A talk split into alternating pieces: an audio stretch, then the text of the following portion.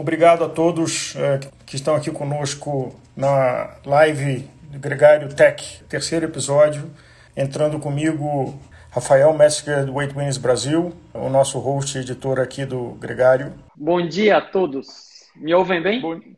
Sim, perfeito. Essa é uma das graças da tecnologia, né? Você em Blumenau e eu aqui em Campos do Jordão acabamos de fazer uma reunião de, de pauta subindo a Serra Velha, Viviane Faveri, Adriana Nascimento, é, Ana Lisa é, e uma pessoa nova que eu conheci que foi a Grazi.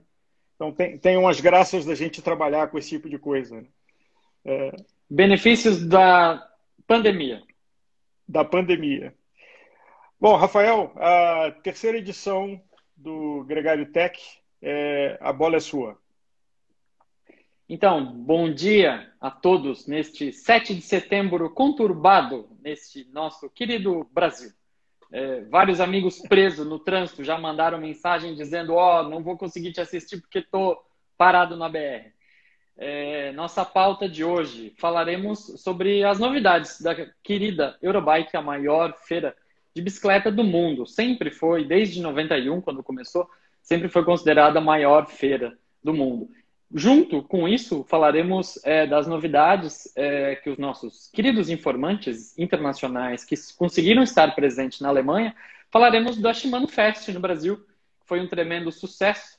Gregário participou em peso e qualidade absoluta, é, e parte dos lançamentos que felizmente tivemos no Brasil foram os mesmos lançamentos que encantaram o mundo na Eurobike. Então, esse é o nosso tema hoje do dia. Infelizmente, não conseguimos nenhum convidado é, para participar conosco hoje, mas as informações que são essenciais, importantes é, e sempre esclarecedoras, nós teremos todas. Então, Álvaro, meu querido amigo, que nos carecas a gente confia, o que você gostaria de dizer sobre a nossa live hoje, no 7 de setembro? Eu acho que no, no 7 de setembro, é, primeiro agradecer ao Nicolas que está chegando lá do contrarrelógio dele. É, então eu estou aqui como stand-by e seu parceiro de, de bancada. Segundo o Junimba, que conversou com a gente, infelizmente por problema de agenda, não pode estar aqui conosco, mas vai estar numa próxima. Sim. Sim. E já entrando na pauta, eu sempre tive um sonho que eu acho que nunca vai se realizar, que é ir na Eurobike, porque eu não fui até agora e pelo jeito acho que não vai ter outra para eu ir, né? Sim. Então, é, para quem não sabe, eu vou fazer um pequeno resumo. É, me perdoem se eu me estender, porque é muito amor envolvido e muito carinho é, por essa feira.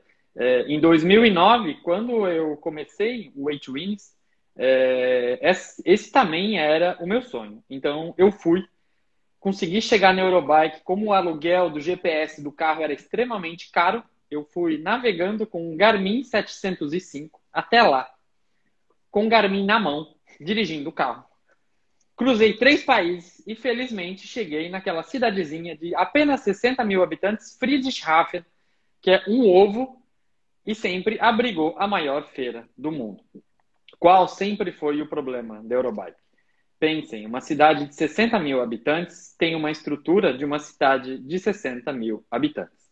Conseguir hotéis sempre foi absurdamente difícil. Então, várias vezes eu tive que me hospedar na Áustria, tive que me hospedar na Suíça, tive que me hospedar é, no norte da Alemanha e dirigir horas até lá. Qual sempre foi o grande problema? Conseguir estacionar. Porque tu imagine uma cidade de 60 mil habitantes com 40 mil carros tentando estacionar simultaneamente. Eurobike. Alguma vez você tentou ir de bicicleta para Eurobike? Não, porque eu sempre tinha os equipamentos de fotografia que eram impossíveis de serem carregados na bicicleta. É, em 2010, se eu não me engano, eu encontrei o nosso querido amigo Pedro Cury, do pedal.com.br. É, ele ficou numa barraca do lado de fora é, todos os dias porque ele não precisava se transportar. É, então, sim, é, é uma tristeza saber que a minha feira favorita, primeiro, ela diminuiu. Quanto ela diminuiu nesse ano? A gente está falando de, de, em média, 60 mil visitantes para 20 mil visitantes. Antes, até 2009, a gente tinha mais ou menos 1.100 exibidores. Este ano, tivemos apenas 600 exibidores, ou seja, a feira encolheu. E o grande barato da feira sempre foi conseguir ir no Demo Day. O Demo Day existiu, se eu não me engano, até 2015.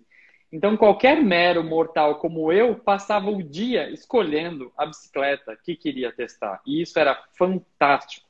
Só que a logística das marcas sempre foi muito difícil, porque a marca que estava expondo tinha que ter uma equipe para montar o acampamento das bicicletas de teste e sempre reclamaram da logística.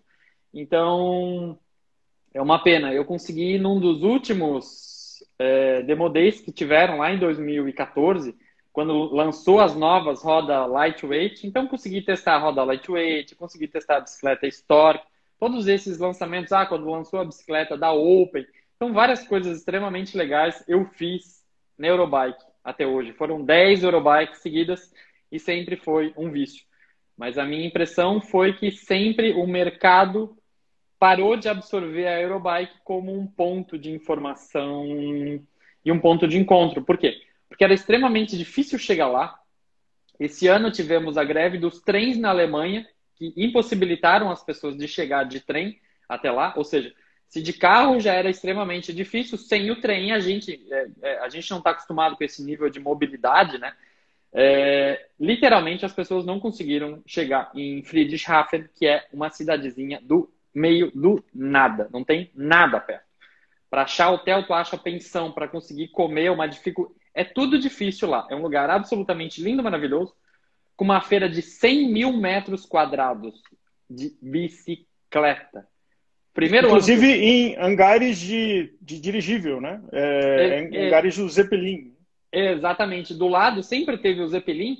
Os jornalistas ricos e chiques iam jantar no Zeppelin. Gastavam mais ou menos uns 400 euros. O máximo que eu consegui foi comer hoje. Nunca, nunca rolou ir lá jantar no Zeppelin. Mas o Zeppelin sempre ficou estacionado do lado da, da feira e era extremamente legal. Tu conseguia entrar nele, tu conseguia ver as coisas. É... Então, quem esteve na Eurobike esse ano falou que foi uma tremenda tristeza e uma decepção. Porque todas as grandes marcas, nenhuma delas participou. Isso começou quando? Quando as marcas viram, Álvaro, lá atrás, que a Eurobike era exclusivamente para lojista e o lojista não tinha a percepção correta das bicicletas, quando eles extinguiram o Demo Day, eles, a, as grandes marcas pensaram assim: peraí, será que não é melhor a gente descentralizar em todos os países e começar a fazer eventos regionais para que os lojistas do mundo inteiro tenham a oportunidade de testar as bicicletas e com eles também os consumidores, dos quais normalmente têm condições de comprar a bicicleta. Então, a primeira que fez isso lá atrás foi a Specialized, depois foi a Trek e depois foi uma atrás da outra. Então, os eventos que a gente tem hoje, provavelmente, no meu ponto de vista, custam mais barato para a marca do que participar da Eurobike. Participar da Eurobike. E a gente viu isso na indústria na indústria automobilística, né? Que o salão do automóvel deixa de acontecer no Brasil desde antes da Covid. Quer dizer, a Covid mexeu com essa história de feira, Sim. mas o salão do automóvel, as montadoras de carro também tiveram a mesma percepção de ações de, é, diretas com os lojistas ou com os consumidores finais, pontuais, podem ser mais eficientes e, e até do ponto de vista de custo do que participar de grandes feiras. Exatamente. Ou seja, é, foi um, um é, é, difícil se colocar no, no ponto de vista das grandes marcas, é, porque são marcas globais e, e estar na Eurobike sempre foi também uma questão de status, de ser visto porque de mil exibidores, todos os anos tinha, em média, 1.500 jornalistas, dos mais bem qualificados do mundo. Nessa história de mídia da Eurobike, eu conheci os jornalistas mais fantasticamente famosos que tu imaginasse. Há 10 anos atrás, a gente era o sonho conhecer o fotógrafo do Canadian Cyclist, que era o único site conheci todas essas figuras lá no centro de imprensa comendo. Sempre foi extremamente recompensador. Ah, em 2014 participei de uma reunião com a Angela Merkel lá. Entendeu? Sobre mobilidade. Só 30 jornalistas do mundo e a Angela Merkel. Então, assim, coisas ímpares. Passei naquela feira e tenho extremas boas lembranças. Outra lembrança legal que eu já contei para várias pessoas é que durante muitos anos as marcas é, contratavam é, garotas e às nove da manhã elas estavam seminuas e eles começavam a fazer uma pintura do corpo delas inteiro. E aquilo juntava milhares de pessoas o dia inteiro naquelas marcas, porque tu conseguia ver todo o processo da pintura. Primeiro tinha a pátina, depois tinha a cor, e só no final da tarde que aparecia o logo é, no corpo dessas modelos. Então tinha gente bêbada lá o dia inteiro sentado numa cadeirinha esperando, esperando a pintura ficar pronta. Depois é impossível fazer uma ação dessa hoje em dia, né? É, vai todo mundo preso, completamente de todo lado. Impossível. Então, depois eu vou compartilhar é, nos meus stories algumas fotos, porque eu também não sou nenhum santo, passei diversas vezes, estacionava meu carro já perto do, do pavilhão onde essa é, benesse acontecia e era extremamente legal as marcas que faziam. Mas em pleno 2021 isso é completamente fora da realidade. É, então vamos às novidades. Rafael, é, tem uma marca que tem uma marca que seguiu fiel e tendo sempre a relevância que foi a Shimano, né? É, inclusive nesse ano também continuou sendo a maior à disposição. Sim, o, o, o pavilhão da Shimano sempre foi é, é, não me entendam mal, é, a feira sempre foi extremamente financeira, certo? É, as, os flagships, as marcas grandes, sempre cobraram muito pelos pavilhões, pelos estandes próximos às grandes marcas, porque elas sempre atraíram muito público. Então a Shimano sempre dominou basicamente metade de um pavilhão. É, e esse ano a Shimano foi uma das únicas que permaneceu lá, porque o importador representante da Shimano na Europa é extremamente forte. Ele tem um contrato em todos os países da Europa. Então, a informação que a gente teve é que o stand da Shimano este ano, novamente, foi o grande queridinho de todos os visitantes, porque todos queriam ver o novo Dura-Ace R9200, que também foi apresentado 48 horas depois na Shimano Fest, aqui no Brasil, uma, pela, pela equipe da Blue Cycle, e foi extremamente Legal. É, outros informantes que eu tenho da Eurobike, é, outros lançamentos legais. Foi lançada uma roda de carbono nova para mountain bike com 980 gramas, com um novo estilo de impressão de raios em carbono extremamente, extremamente rígida e confiável. É, só não foi divulgado o, o preço da roda, então possivelmente em algum momento a gente vai ter essas informações em mãos. O que eu queria saber de ti, Álvaro, é linkando com o que vem acontecendo na Eurobike, ou seja, ela encolheu quase 50% de tamanho, e dada a dificuldade de localização dela, foi o último ano que ela aconteceu em Friedrichshafen. É, como que tu vê isso em relação à evolução do mercado nacional e o Shimano Fest, que foi 100% online? Então, eu acho que tem um desafio. Primeiro, é, eu acho que tirar o chapéu da Shimano, que no Brasil, e foi uma iniciativa que nasceu no Brasil, depois expandiu para alguns países, mas no Brasil segue viva, de que o Shimano Fest é o principal evento do trade de ciclismo no Brasil.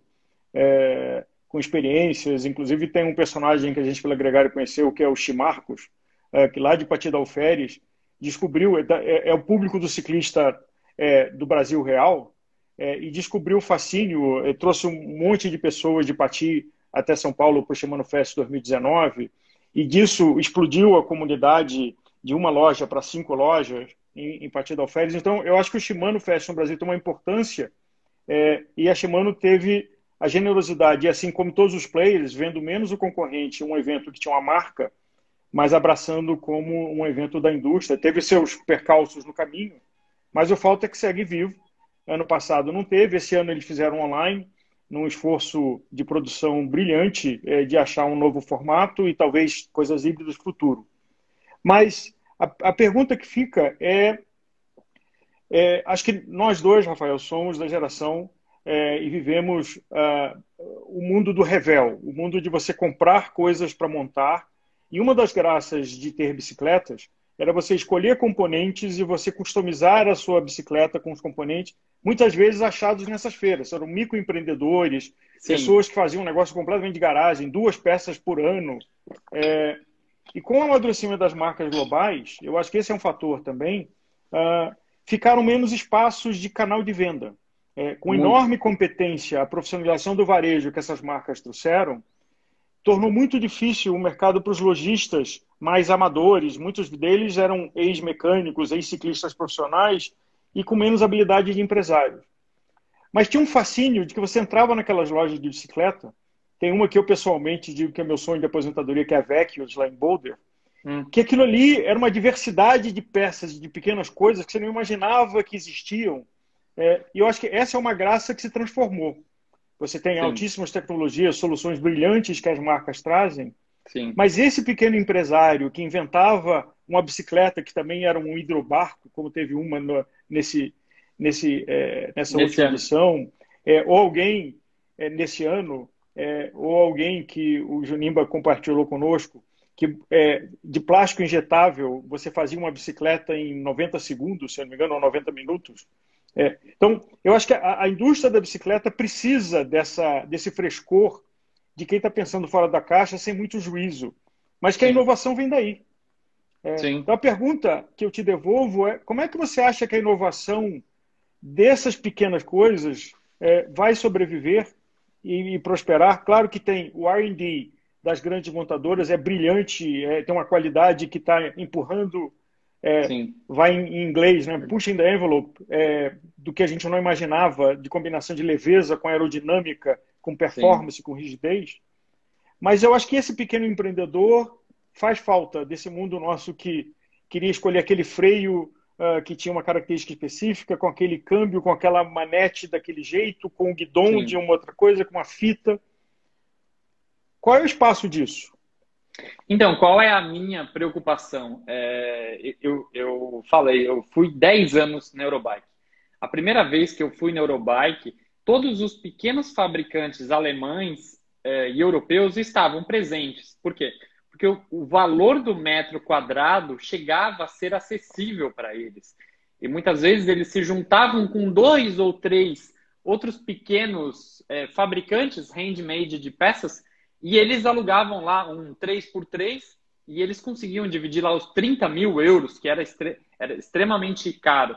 É, então eu tive o imenso prazer de conhecer grande parte dessas pessoas brilhantes que eu conheço, dessas pequenas miudezinhas amadas que eu gosto tanto, lá atrás, quando a feira foi tomando muito mais notoriedade, eles já não conseguiram participar dessas feiras. Então, qual eu acredito que seja o futuro? Ou a gente vai começar a ter eventos independentes, fora da caixa, para que eles participem, assim como já existem feiras handmade nos Estados Unidos, a outras, outras feiras na Itália, agora de pequenos fabricantes.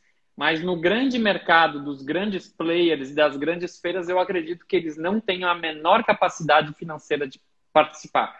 Até porque a informação que eu tenho de um expositor é que a partir de 2022 a feira vai ser realizada é, no Centro de Convenções em Frankfurt, ou seja, um dos maiores do mundo, e o valor do stand lá é exatamente o dobro do valor que era em Friedrichshafen. Ou seja, a gente está falando de quase 70 mil euros pelo menor dos stands possíveis. Essa é informação que eu tenho e que eu acredito que a gente vai ter cada vez mais uma Eurobike profissionalizada dos grandes players e aquilo que a gente gosta tanto de pensar fora da caixa e procurar as miudezas, a gente não vai mais encontrar. Esse é o, o, o, trabalho que eu acredito que a mídia e esses influenciadores do mundo têm nas mãos de continuar passando esse amor que todo mundo que está vendo sabe que eu tenho e que tu tem é, e compartilhar esse tipo de informação para que o público saiba que essas coisas existem. Porque no Brasil a gente nunca soube que existia rotor de carbono, rotor de cerâmica, city clamp, canote e um N outros tipos de produtos não fossem por malucos e apaixonados igual eu que ia lá, gastava um horror e colocava na minha bicicleta. E cada vez mais isso nunca foi tão necessário. Necessário para quê? Para que as marcas sobrevivam. Que é dessas pessoas que as, as e, pessoas e... doentes que a marca precisa.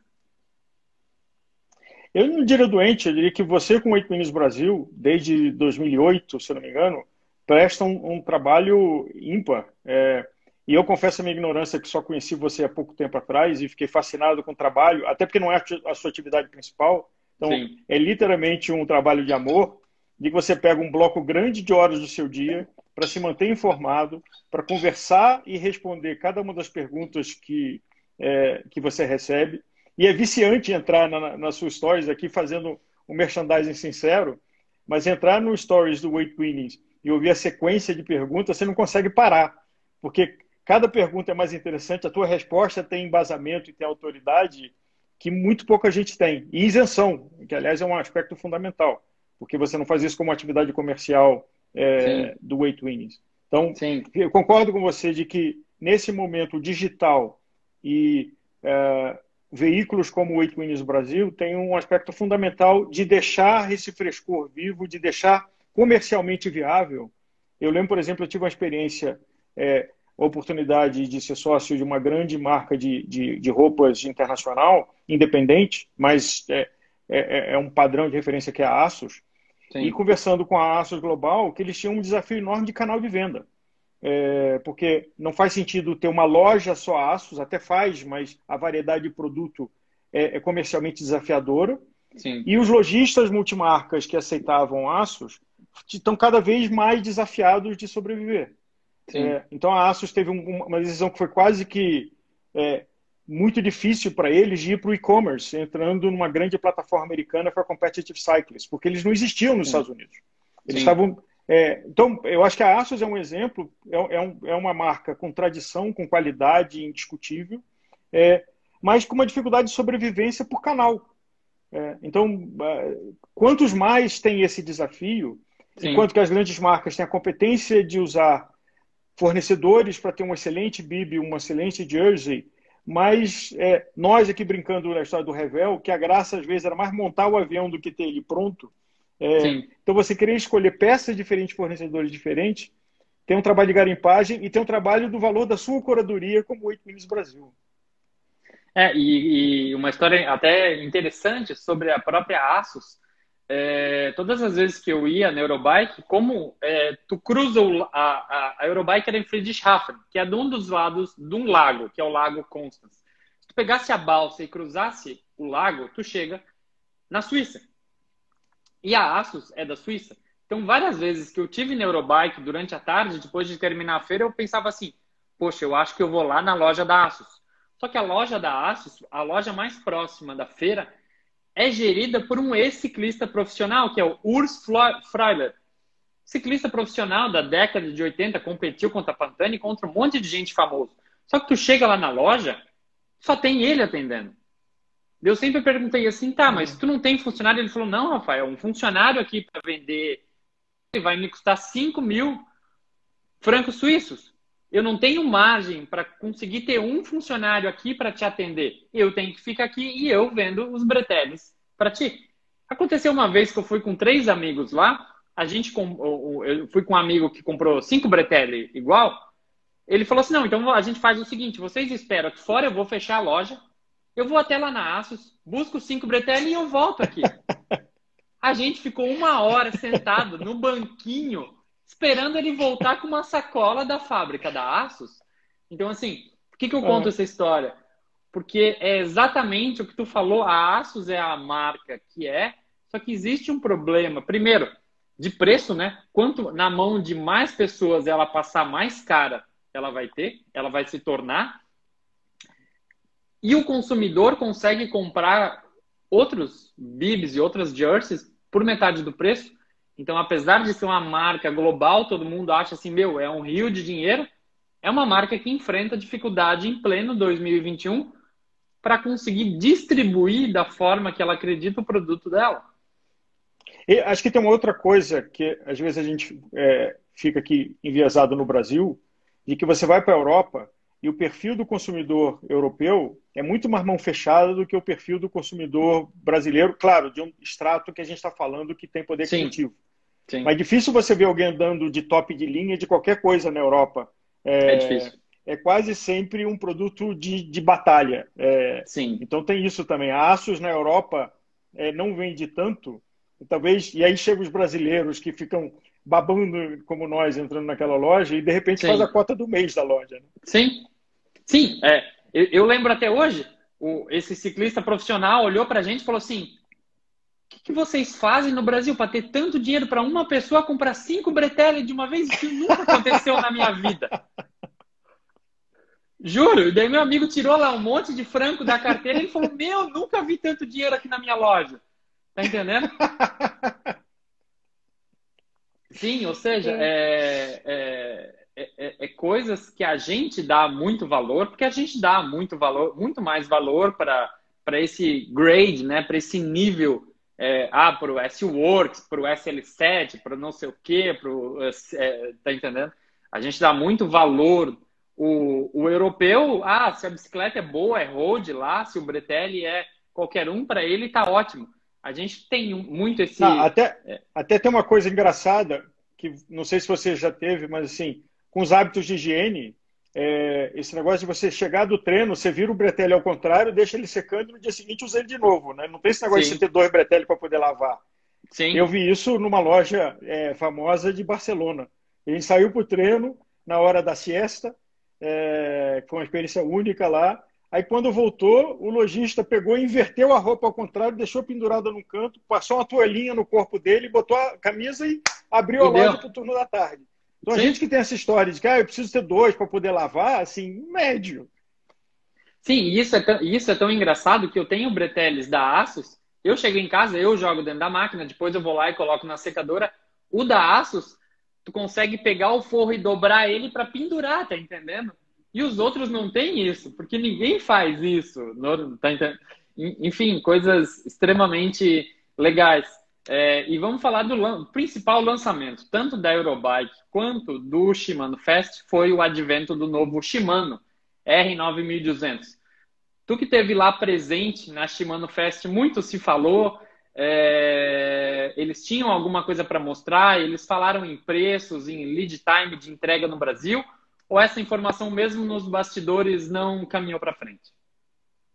É, não caminhou de forma pública, Uh, então é uma coisa que a gente está esperando que seja público e eu acho que até tem um desafio de comunicação e de lançamento de uma geração nova, se não me engano, quase 15, 5 anos né, entre a última Sim. geração. 5 anos e meio. Eu, pessoalmente, estou muito, estou muito curioso para entender os detalhes, porque eu acho que esquenta a briga de grupos uh, com o lançamento da SRAM e com o amadurecimento que veio da SRAM. E aquele carinho que alguns de nós guardam pela, pelos grupos campanholo, né? É, mas é, bota mais, mais molho nessa história de você escolher qual grupo e qual componente você quer usar. É, mas não tem nenhum spoilerzinho para mim, já que eu não pude estar lá no Shimano Fest? É, não, que a gente possa conversar aqui, é, eu acho que a gente vai ter que esperar um pouco.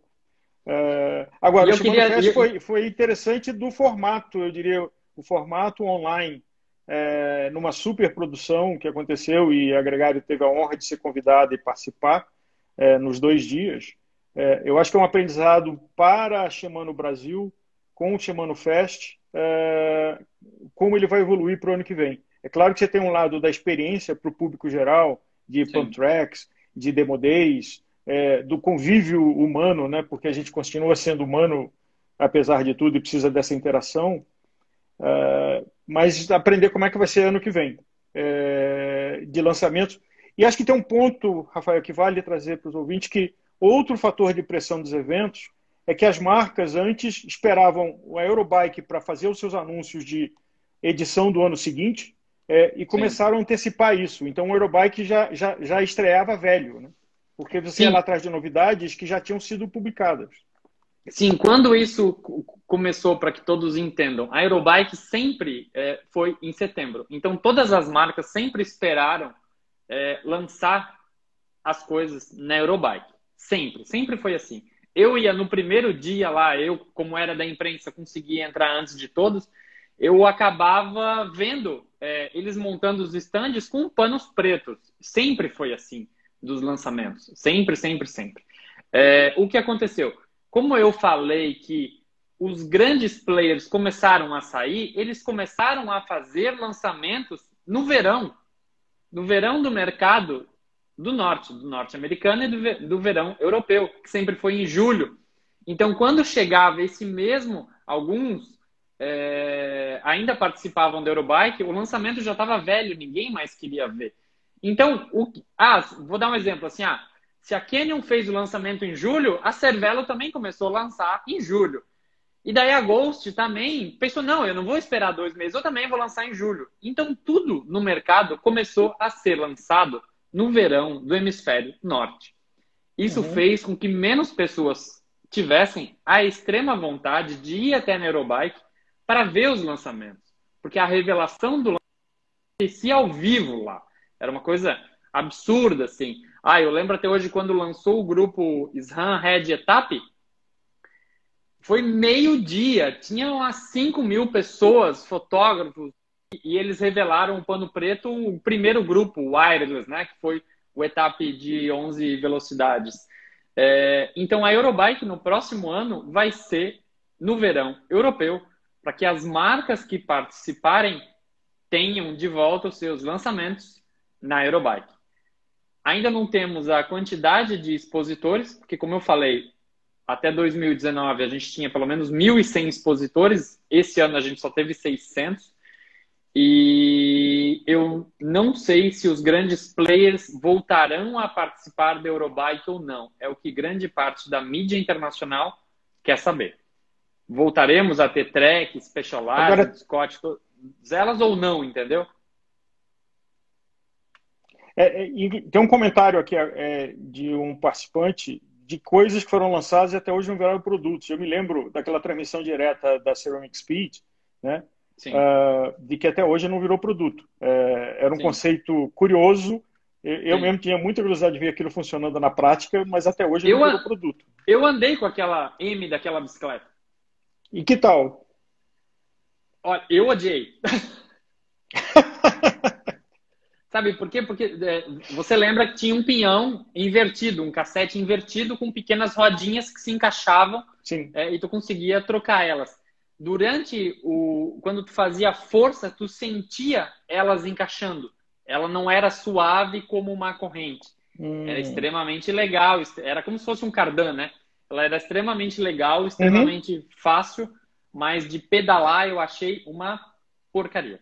Para ser bem honesto mas ganhou o prêmio de inovação da Eurobike. Todos os jornalistas sempre votaram, eu votei inclusive para que eles ganhassem, mas eu só consegui testar no ano seguinte, que foi do, ele lançou em 2018, 2019 tinha uma Specialized Venge lá, com o grupo instalado e eu dei uma volta nela. É, e depois nada mais disso foi falado. E isso aconteceu centenas de vezes de produtos que eu fui lá, vi o negócio, morria de vontade de comprar e nunca apareceu para o grande público comprar porque foi só um lançamento de marketing. Muitas vezes teve problema de patente, teve problema de produção e da Ceramic Speed não foi diferente. Então, Aliás, um desses que me marcou, se não me engano, foi a Mavic, que tentou fazer um lançamento de um câmbio eletrônico ou elétrico há sim. muito tempo atrás e que sim. não funcionou. É, é... Sim. Chegou a ser comercializado, algum... mas era confuso, né? E tem alguns rodando por aí ainda, virou um item de colecionador. Muitos cubos, muitas rodas foram lançadas, várias coisas assim que eu me lembro agora, é, que eram extremamente legais. A Cell Itália lançou um cilindro especial, extremamente especial. É, esperei meses para que fosse lançado e eles não conseguiram ter a rigidez certa no, no, no shape do, do cilindro. É, e os pequenos fabricantes, né? Nossa, é, quantas vezes eu vi a Tune, a Smoke, é, e essas algumas marcas que hoje são famosas eu conheci lá atrás. Sabe aquele Knog que a gente tem hoje no mercado, hum. que é uma luzinha assim? Sim, as eu, luzes. Eu, isso, eu vi quando a marca lançou. O cabeludo todo rasta hum. com uma sacola, colocando numa mesa lá no meio da feira, sim. E daí eu parei lá e falei, tá, o que é esse negócio? Ele falou, não, é um pista, a gente desenvolveu e tal, mas a gente não sabe se vai dar certo. E hoje é uma mega marca, entendeu? Então a Aerobike sempre foi berço desses lançamentos. Então sempre teve que ficar muito de olhos abertos. É, pensa assim, 100 mil metros quadrados. Há 10 anos atrás, a primeira vez, 11 anos atrás, a primeira vez que eu fui, eu gastei três dias para conseguir andar na feira inteira. Caramba. Em 2019, é... eu andei a feira inteira em duas horas. Hum. Esse ano, é... quem foi falou que meia hora tu via tudo.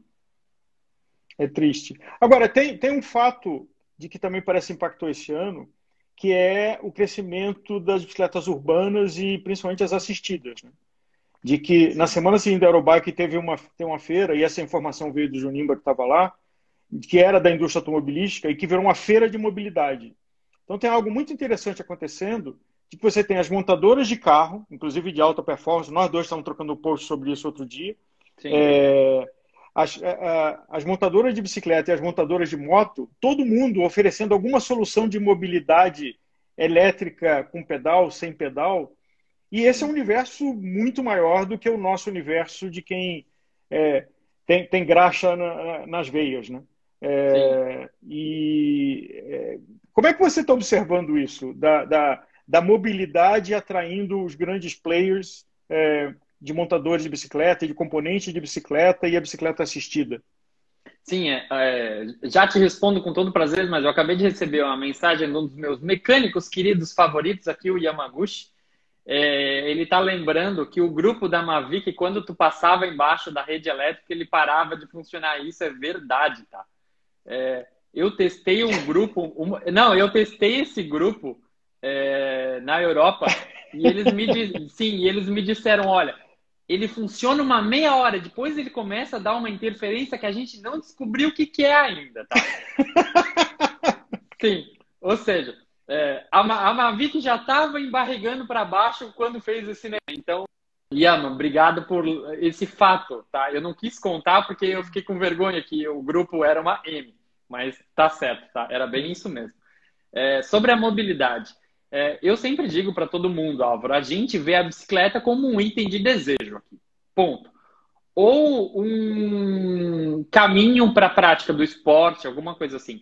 A gente não olha para a bicicleta e olha para ela igual a gente olha para uma moto ou olha para um carro Enquanto nos países desenvolvidos as pessoas olham para a bicicleta é um, um, um meio de locomoção. A gente ainda não consegue ver isso. Então eu tenho certeza que principalmente nas grandes cidades da Europa, onde mobilidade é o maior problema público, né? Porque se movimentar, principalmente com as novas regulações de emissões de carbono agora, várias cidades tu não consegue mais entrar com um carro V8 no centro da cidade, entendeu? É, então eu tenho certeza que as grandes montadoras e os grandes players de mobilidade do mundo certamente devem começar a investir em bicicletas ou em patinetes, em coisas que a gente já tem visto. É, e a informação que a gente tem é que muitos dos grandes players das bicicletas assistidas começarão a participar das feiras de veículos na Europa. Por quê? É, tem um é dado interessante, se eu não me engano, Paris regulou, Paris regulou de que toda a área da Grande Paris, a velocidade máxima passa a ser 40 km por hora. Então, na hora que você Exatamente. tem um carro que tem uma limitação de 40 km por hora, a mobilidade está estimulando a mobilidade, porque faz, é, é, vai fazer muito mais sentido você andar 20 por hora numa bicicleta e sem engarrafar Sim. É, ou é, Manhattan, que pegou uma das vias de carro e transformou em ciclovia de, de uma das pontes ali do sul. Sim. Então, acho que esse movimento, que é positivo, na minha opinião, porque eu acho que é uma solução muito mais eficiente de recurso, de área de garagem, de via urbana, de gasto energético, é, mas vai ser interessante como o, o, nosso mundo da bicicleta e os grandes players é, e líderes da indústria Sim. vão ocupar esse espaço chegando os gigantes das montadoras de carro, mesmo das montadoras de moto, tentando ocupar esse espaço também. Né? Sim, é, e acredito que não vai demorar para os próprios players é, do motociclismo ter motos elétricas. A gente já tem, né? Mas elas ainda são a grande minoria. Então, certamente, a gente vai começar cada vez mais é, a ter motos elétricas, bicicletas elétricas e usar elas na, na mobilidade do cotidiano. Sem falar nos patinetes que tomaram conta do mundo inteiro, né? É, eu tive, eu te, eu te contei já, eu, tava em, eu estava em Nova York mês passado. É, o estacionamento em Nova York está 39 dólares por hora. Ou seja, quem é que consegue ir até o centro de Manhattan de carro e parar? Todo mundo usa o Uber, usa transporte público, muita, muita bicicleta, aquela via. É, é, eu chamo de via amiga porque eu sempre olho para São Paulo, que tem a tal da via amiga, né? É, hum. Mas aquela ciclovia que eles fizeram, que, que é, liga a cidade inteira, basicamente, principalmente na parte nova do sul, é, tu consegue cruzar até para o Brooklyn de bicicleta, que antes tu não conseguia. É, ninguém vai de carro se tu tem que fazer alguma coisa e tu precisa estacionar, né? Mobilidade e estacionamento tem sido coisas terríveis no mundo inteiro. Então eu acho que a bicicleta elétrica é o futuro. Eu ainda não sou um amante delas, mas eu sei que a idade vai chegar e talvez daqui a 10 anos eu não tenha mais nenhuma bicicleta de mas olha, Força. eu não sei se a idade, e hoje na, na nossa reunião de, de Gregário Mídia, subindo a Serra Velha com Adriano Nascimento, a Viviane Faverri, é, a Anelisa e a, e a Grazi, assim, não é uma coisa da idade, é uma coisa da performance, é uma coisa diferente. E aí eu queria fazer um gancho, até chamando para o próximo programa, que o MTBPS fez uma pergunta, qual, como você vê a evolução do mountain bike? É, de, de, de, como componentes ou como grupo uh, e, e, já a sua próxima companheira de, da próxima edição? Adoro me colocar em fria, né? Literalmente uma pergunta extremamente capciosa. É. Mas vou já responder. aquecendo para o próximo programa. Já, já aquecendo para o próximo programa, que eu tenho certeza que a IBM vai ter que colocar um servidor novo lá, de tanta gente que, que vai entrar. É, minha opinião, é, o mountain bike tem sim, é, nos, todos nos últimos 10 anos, sofrido grande interferência das outras categorias, né? E o mercado tem puxado as bicicletas, as suspensões, as competições têm se tornado bem mais difíceis, então eu tenho certeza que a mountain bike ainda vai evoluir muito, muito, muito, muito. Por quê? Eu ainda brinquei essa semana que o Brasil é um dos últimos países que tu vende ainda bicicleta hardtail. É comum tu ir numa loja da Itália e perguntar assim, tá, vocês não têm nenhuma hardtail?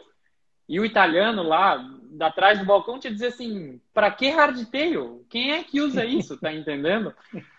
Então, assim, esse movimento de conforto aliado à segurança, aliado é, a um nível competitivo, eu tenho certeza que ainda vai sofrer grandes viés no mercado. Eu, como vocês, tenho informações privilegiadas que teremos muito, muito logo hardtails com 120 milímetros de curso. Hum. De muitas, muitas marcas. Se eu falar, eu apanho, mas a Vivi vai poder falar nas marcas que ela conhece, entendeu?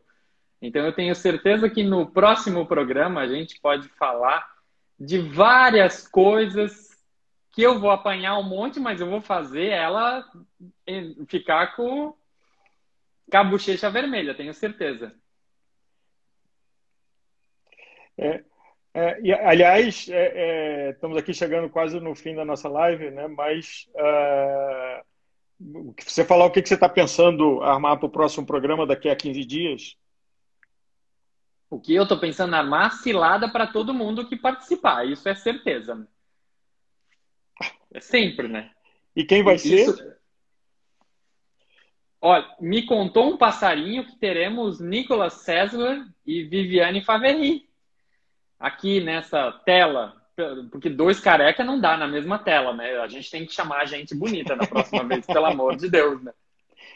É, imagem, imagem importante, né? Nós dois aqui não ajudamos muito. Claro, é, assim, eu adoraria que a gente tivesse um patrocinador Head and Shoulders, alguma coisa assim, mas a gente não consegue, entendeu? Não adianta nem ligar para eles. O máximo que a gente vai ligar é para a loja de feira de carro, não. entendeu? Mas assim, se a Vivi linda do jeito que ela é participar, a gente já começa a entrar no player da beleza, entendeu? Então tudo é possível. E, e tu confia? O Nicolas também.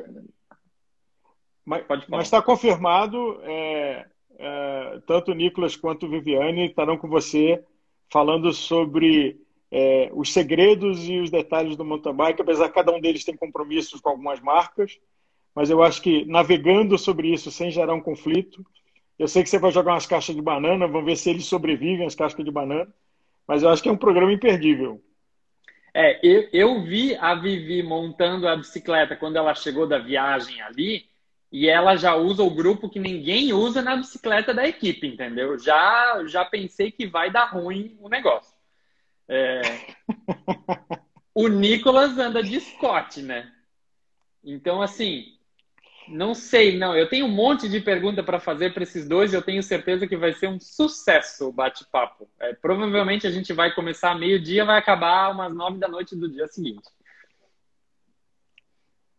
É, eu não posso falar nada porque são dois sócios que eu tenho o privilégio de, de ter comigo na Gregário Mídia, é, mas eu acho que é um programa é, importante, como todos que você vem é, liderando e, e, fazendo, Rafael. Uh, é um privilégio para a gente poder ter você como colunista aqui do Gregário Tech. É, e dizendo aqui em público é, admiração pelo trabalho que você faz, que é um trabalho de amor, não é um trabalho econômico, você tem outra atividade sua. É, um dia, inclusive, eu preciso descobrir como é que você acha horas no dia para treinar, para manter o teu negócio que é seu. É, você não é um funcionário é, com emprego garantido, que a vida ganha, tem que defender o seu todo dia. Se informar e ainda engajar com seu público na intensidade que você engaja. Só isso. E além disso, fazer isso com qualidade, porque só fazer isso já era admirável. E fazer tudo isso com qualidade, assim, eu. É, hats off. Ah, eu, eu, eu atendo cliente durante o treino, eu respondo pergunta durante o trabalho, eu faço de tudo junto, tá entendendo? É o único jeito de, de tipo, ah, hoje de manhã fui treinar, seis da manhã. Primeiro já respondi umas perguntas, daí já entrei no e-mail no meio do pedal e daí fui treinar. Daí tive que voltar para casa porque tinha live. Agora de tarde vou responder umas perguntas, vou responder uns e-mails, vou tentar fa fazer mais alguma coisa e amanhã a vida continua. Só a gente faz com muito amor, Bom, né? Essa, essa que é a verdade, né? Quando a gente não tem é, um ideal, você, não tem como dar errado, mesmo que tu faça um mal feito, se tu ajudou, tá fazendo a coisa certa. Então é isso aí. É isso. É, e tu confirma essa informação? Eles vão falar comigo mesmo? Eu nem acredito que a Vivi me conhecia, de tão feliz que eu fiquei. Então, não está confirmado. É, na, na, reunião extraordinária na Serra Velha de Campos hoje, ela confirmou. Nicolas também está confirmado.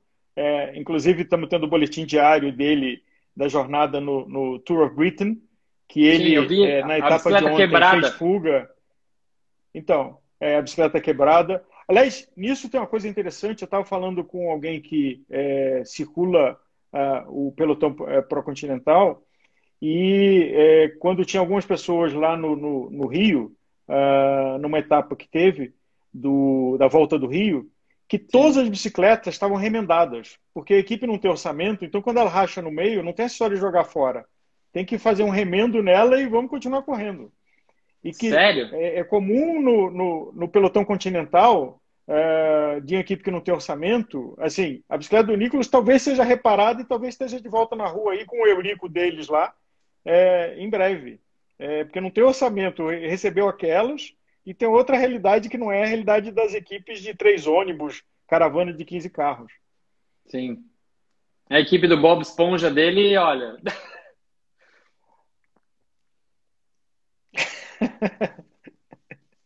não, não é Bob Esponja, mas ela tem os desafios dela. É... Sim, eu já Mas, falei, enfim, uh, Nicolas, Rafael, pega uh... todo. É, é, eu já falei para ele, Nicolas, pega todo mundo aí e tira uma foto bonita, porque vocês são tudo bonito. Como é que vocês conseguiram tudo parecer o Bob Esponja naquela é, foto da equipe de vocês, entendeu? Mas acho que eles já melhoraram. Acho que teve umas mudanças lá na equipe de PR deles, que eles melhoraram isso. Mas estamos chegando aqui no fim, Rafael. Então, o que, que você deixa para a gente de é, feiras e novidades? É, pelo jeito, é melhor a gente manter o, o follow uh, do, do Weight Winnings uh, Brasil e de outros produtores de conteúdo, porque tem coisa interessante aí. Claro que acompanhar as grandes marcas, claro que nos Demo Days tem coisa de você ir lá e ficar babando o que, que as grandes marcas conseguem produzir, é, mas também o que, que os pequenos empreendedores de garagem inventam de coisas. Algumas coisas sobrevivem, outras não. Mas acho que aí daí é que vem muito da inovação e do interesse que a gente vive. Né? Sim. É, o que eu posso prometer para todo mundo? Que toda vez que eu encontrar uma pecinha nova que eu gostar, que seja lá numa vila de um gnomo na Indonésia, eu vou comprar um negócio, vou trazer, vou dar a minha opinião. Se for bom, eu vou falar que é bom. Se for ruim, eu vou dizer que é uma M. E fazer o que eu faço nos últimos anos: gastar, testar e colocar o meu nariz na reta. Sempre. Então, esse é o meu ideal. É, então, por hoje é isso que temos. Prometo muitas emoções daqui a duas semanas, então, com Nicolas e Vivi. As, as perguntas da Cannondale dela já estão no meu caderninho, já estou esperando. É, e agradeço Caramba. a todo mundo que, que participou hoje e agradeço pelas tuas carinhosas palavras para com a minha pessoa. É, eu só amo isso de uma intensidade que nem eu consigo explicar. Privilégio estar aqui dividindo tela com você e aprendendo com você. É, então, parabéns é, e vamos na, na, próxima. É, a Viviane já está com batimento mais alto é, do que, que vem por aí. Mas imperdível. Ela está ferrada. Bom fim de feriado para todo mundo. Obrigado pela Igualmente. audiência. Ale, um abraço. Abraço.